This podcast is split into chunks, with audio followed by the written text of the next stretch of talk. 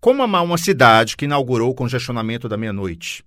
A última semana foi um inferno para quem precisou trafegar a qualquer hora do dia e da noite pelo viaduto do Macro, que está em obras de duplicação.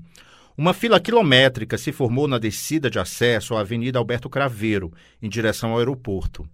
Com a interdição de uma das pistas, formou-se um funil que estrangulou uma das principais artérias do trânsito que ligam dois mundos, a periferia da região sudoeste da capital e o corredor da Avenida Raul Barbosa, que leva aos bairros mais ricos. Nunca me irritei tanto na volta do trabalho, com o ônibus parado naquele viaduto, naquela hora, mais de 11 horas da noite. Como amar uma cidade que causa tanto transtorno a seus moradores e visitantes? Foi quando, sentado na cadeira de um Siqueira Papicu, lotado de trabalhadores de bares e restaurantes, de lojas de shopping, ou simplesmente ambulantes e estudantes noturnos à espera de algum movimento, olhei pela janela e comecei a lembrar das décadas passadas. Como Fortaleza show, do alto do viaduto do Macro, avistamos aquele paredão de edifícios, de leste a oeste, as torres de TV, as luzes dos prédios. A BR-116 que nunca para. A avenida do aeroporto virou aquela veia do corpo da cidade que irriga seus órgãos mais distantes da orla. Como o Montese cresceu. Meu finado ginásio Anchieta virou uma faculdade ao lado do shopping da Parangaba, que antes era uma fábrica de gesso na minha infância. Hoje levo uma hora de ônibus do terminal do Siqueira, que fica na Vila Peri, à Praça da Imprensa. Pela minha janela, vejo sacos de lixo decorando os canteiros centrais da Avenida Osório de Paiva, em meio às árvores plantadas nos anos 90. Como amar uma cidade que não esconde seu lixo e exibe sem pudor seus sofás abandonados e restos de comida que atraem ratos, muriçocas e cães de rua? Logo o cambão, para quem não sabe, é como rebaixamos o ônibus, melhor que lata de sardinha, corta a Vila Manuel Sátiro, não faz sentido o coletivo não ser integrado com a estação do metrô. Segue pela Avenida Godofredo Maciel, onde os canteiros centrais servem à corrida. Passa pelas beiras do Montese até a Avenida do Aeroporto. Medo, medo, medo. Lá vem a perigosa curva da Itaoca.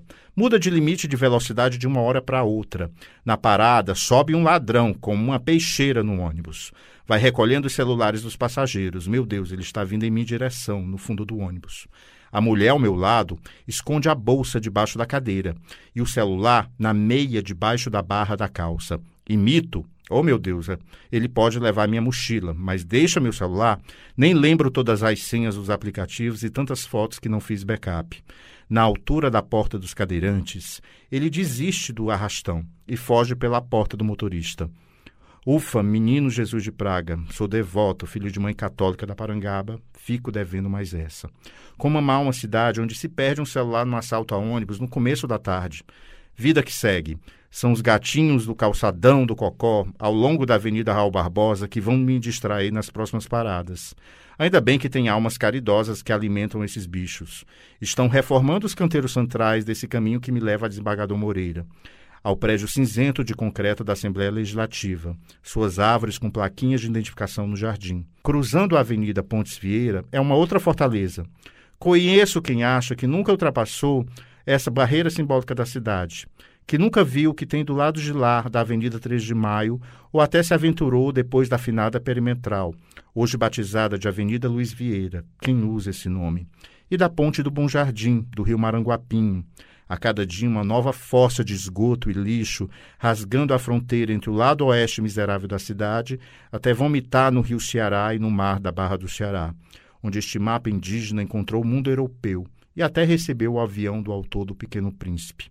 Como amar uma cidade com tantos contrastes sociais, crimes ambientais, dificuldades de locomoção. Às vezes dá vontade de nunca sair de casa, para evitar as dores de cabeça que encontra em cada esquina. Mas a vida, a exemplo do amor, não é totalmente racional. O congestionamento do viaduto do macro vai passar. O lixo um dia será recolhido.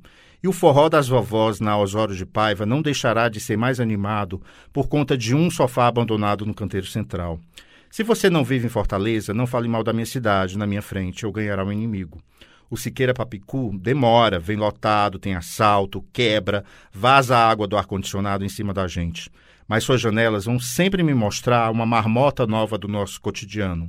Como cearense da gema que sou, darei uma gaitada, uma vaia, uma rabisaca.